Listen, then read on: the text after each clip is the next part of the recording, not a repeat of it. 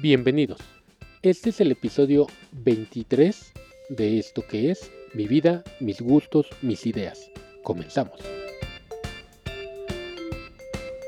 Pues bien, esto lo estoy grabando en enero del 2020, justamente después de hacer el primer macro simulacro del año.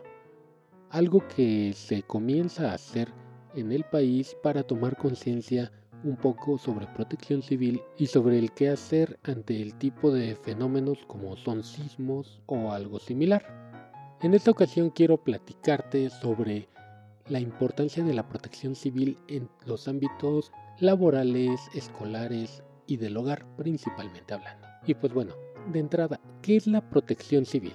Esto es un concepto de vital importancia que hace referencia a las medidas que debemos tomar en cuenta para protegernos de cualquier tipo de riesgo que se presente en una ciudad tan grande como es la Ciudad de México o en cualquier lugar donde estés, ya sea en tu casa, en tu colonia, en tu escuela o en tu trabajo, y de modo que estas son disposiciones y acciones que las autoridades y la población realiza para identificar riesgos, prevenir, saber enfrentar situaciones cuando éstas se presenten y recuperarse de sus consecuencias en caso de emergencia o desastre, procurando la seguridad y salvaguarda de las personas, sus prioridades y el medio ambiente. En México existe una ley general de protección civil y leyes de protección civil en todas las entidades federativas, así como un manual de la organización y operación del Sistema Nacional de Protección Civil, que establece el marco de actuación y coordinación de todos los sectores que integran dicho sistema. Bien, es importante que en casa, con la familia, en la escuela o en tu trabajo se realice un plan o programa interno de protección civil y así sepas qué hacer cuando estés ante un riesgo. Pero ten calma, porque antes de hablar de este tema, vamos a ver cuáles son los distintos fenómenos perturbadores a los que podemos estar expuestos aquí en México. Pues bien, las emergencias, siniestros o desastres son causados por diferentes fenómenos que, de acuerdo con su origen, los podemos clasificar en naturales y antrópicos.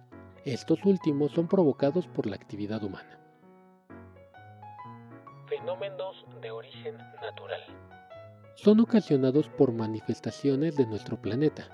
Generalmente provienen de los cambios en las condiciones ambientales o actividad geológica. Se clasifican en dos tipos, geológicos e hidrometeorológicos.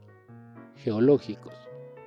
La mayoría son producidos por los movimientos y la actividad de la corteza terrestre, tales como sismos, el vulcanismo, los tsunamis o maremotos, la inestabilidad de laderas, los flujos, los derrumbes, los hundimientos, la subsidencia y los agrietamientos. Hidrometeorológicos. Estos fenómenos son los que mayor daño causan a la población. Entre ellos están los ciclones tropicales, las lluvias extremas, inundaciones pluviales, fluviales, las costeras y lacustres, las tormentas de nieve, granizo, polvo y eléctricas, las heladas, las sequías, las ondas cálidas y gélidas y los tornados. Es decir, todos estos fenómenos son los que tienen que ver tanto con el clima como con la humedad. Asimismo, los fenómenos geológicos no son muy frecuentes, pero es indudable que por su poder destructivo puedan generar grandes desastres. En cambio, la periodicidad de los hidrometeorológicos es más frecuente y sus intensidades se han modificado por los efectos del cambio climático. Dentro de los fenómenos de origen antrópico, los tenemos clasificados en químico-tecnológicos, que son provocados por fugas o derrames de sustancias químicas peligrosas como solventes, gases, gasolinas, también por incendios, explosiones, fugas tóxicas o radiaciones. Sanitario-ecológicos. Este tipo de fenómenos afectan al ambiente y a la salud de las personas, de los animales y las cosechas. Son provocados por la contaminación del aire, el agua y el suelo, por lluvia ácida y ceniza volcánica, así como por plagas como ratas, cucarachas, hormigas o abejas y otros insectos, las cuales también pueden producir enfermedades y problemas a la salud pública. Socioorganizativos. Son propiciados por errores humanos o por acciones premeditadas, que se dan en grandes concentraciones de gente o movimientos masivos de población como manifestaciones sociales, eventos deportivos, musicales o religiosos, bloqueos a vialidades, conductas antisociales como el sabotaje, terrorismo o enfrentamientos entre grupos antagónicos, vandalismo, accidentes aéreos, marítimos o terrestres, e interrupción o afectación de servicios básicos.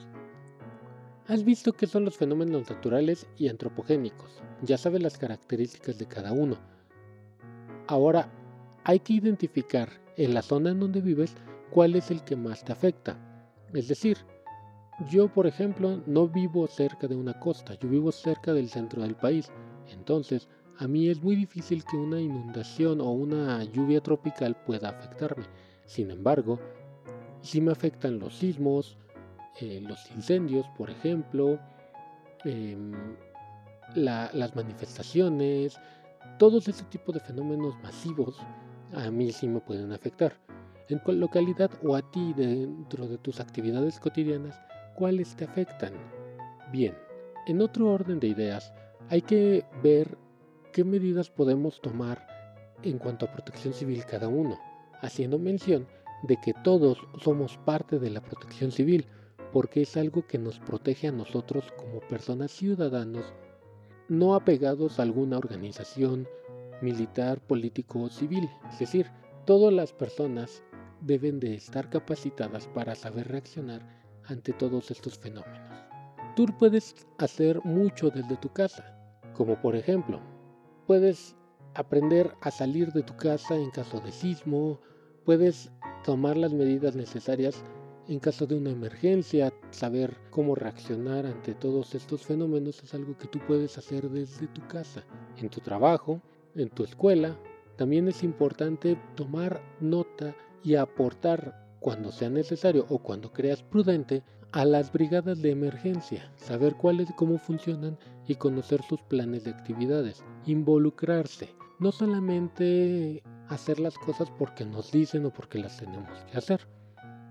Es algo, en mi parecer, es de suma importancia, ya que en caso de emergencia tú tienes que cuidarte a ti mismo. En este sentido, los episodios posteriores los dedicaré a hablar del qué hacer antes, durante y después de cada situación de todo esto que acabo de comentar. Y pues nada, agradezco tu escucha y te espero en el próximo episodio, el cual lo puedes encontrar en Spotify, iTunes, iBook y cualquier plataforma de podcasting. También te invito a seguirme en Twitter como arroba 86 No olvides suscribirte al podcast. Si lo escuchas por iBox, dale me gusta o escríbeme algún comentario. Comparte este episodio con tus compañeros para que juntos tengamos un nuevo punto de vista de las cosas.